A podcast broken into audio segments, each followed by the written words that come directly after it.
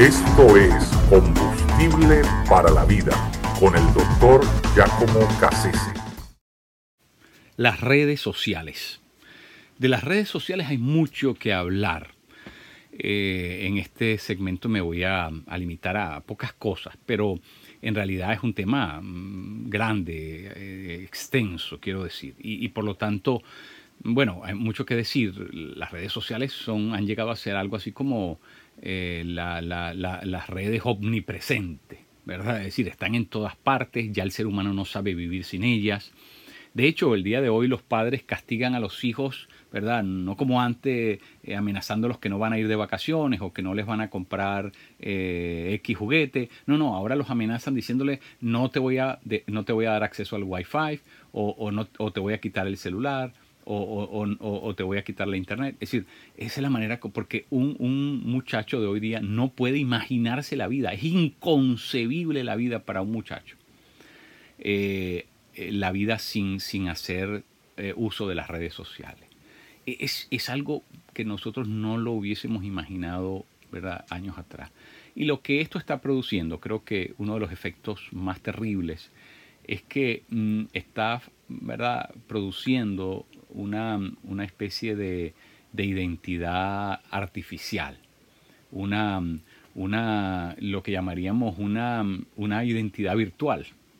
Y, y, eso, eso es terrible porque en realidad todo lo que por vía de las redes vemos es una fachada de alguien, una imagen, es realmente lo que es.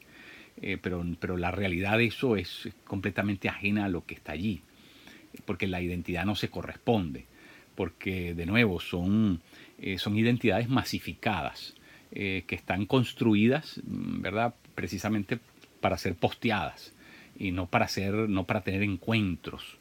Y, por eso es que hay, una, ¿verdad? esto lo que va a hacer es producir eh, sociópatas en, en gran escala. Eh, porque son personas que están completamente disociadas de otros seres humanos, que solamente pueden relacionarse con otros seres humanos por vía de las redes sociales. Y, aunque parecieran a la vista personas normales, no lo son. Y esto va a causar, está causando y va a causar, por supuesto, de manera epidémica, un problema mm, de socialización, de, relacionamiento, de, relaciones interpersonales muy agudo, eh, vamos a necesitar 4, 5, 10 veces la cantidad de, eh, mm, digamos, expertos en salud mental para poder ayudar a gente que, que simplemente tiene miedo de otro ser humano, de estar en, en la presencia real de otro ser humano, no sabe cómo relacionarse, no sabe cómo hablar, no sabe cómo comportarse, eh, está completamente desajustado de la realidad social. Eh, ha perdido su facultad de ser gregario. Entonces, esas identidades, mm, eh, como dije, esas, esas identidades virtuales son terriblemente peligrosas porque son personas altamente susceptibles a, muchas cosas terribles. Pero lo otro que a mí me escandaliza, además de eso, que es terrible, es el hecho de que hay un, narcisismo, ¿verdad?, eh, que, que, ha recrudecido. el narcisismo era un asunto que, que, bueno, era tan grotesco y tan desproporcionado que, saltaba a la vista. Pero hoy día no. hoy día se, se asume como normal. El narcisismo es prestarse tanta atención a uno mismo y creerse, ¿verdad?, la figura central en todas las cosas y eso es precisamente lo que vemos, lo que, lo que promueve las redes sociales. La gente que se toma una foto eh, bebiendo agua, una foto desayunando, una foto eh, yéndose al trabajo, otra foto eh, bajándose del carro, otra foto en su, sentado en su oficina, otra foto atendiendo a los clientes. Es decir, esa preocupación por sí mismo, ese, que, la gente sepa, que me siga, que, que, sepa dónde estoy, que, me vea en cada ángulo de mi, de mi, de, mi, de mi, de mi vida, de, de, la forma en que me, mm, ¿verdad? Me, me, comporto. Eso, eso es terrible. Eso está formando un, una, una egolatría, pero, pero terrible, terrible. Mm, francamente terrible.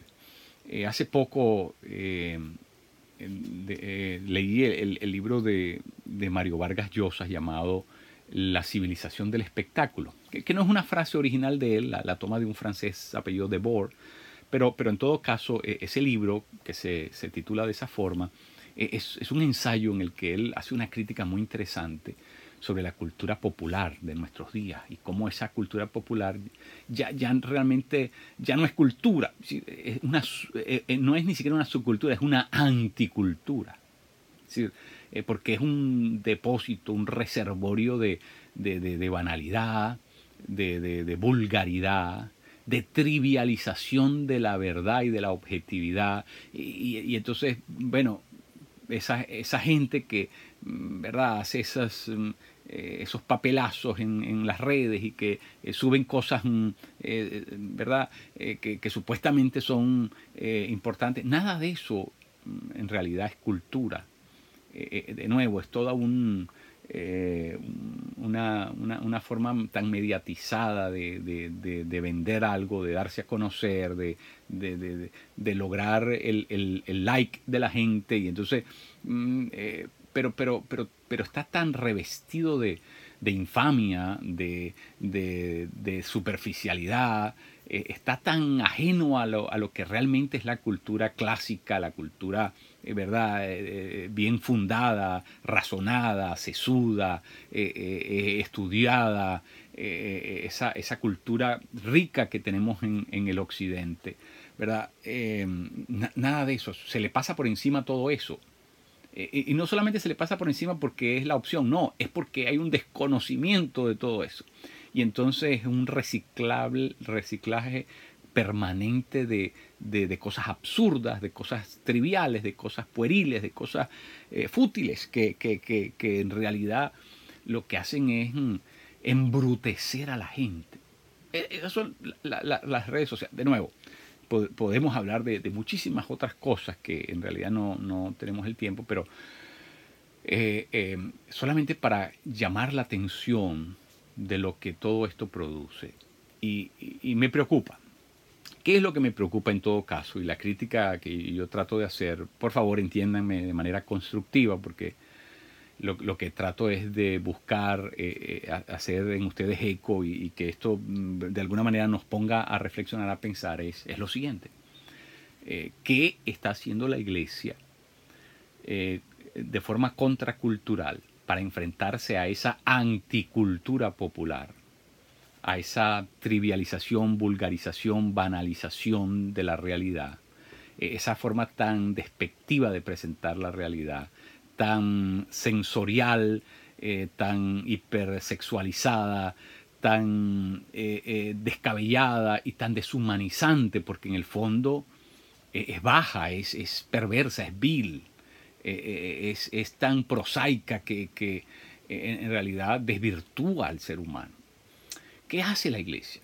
Yo, yo, yo les invito a que nosotros reflexionemos qué, es lo que podríamos hacer. Yo, de nuevo, no tengo una fórmula, no, no, no, pretendo ¿verdad? dar una cátedra sobre este asunto, pero me hago la pregunta y estoy en el proceso de indagarlo, de, de, de buscar, mm, ¿verdad? Porque la cosa no es decir algo, es tener algo que decir.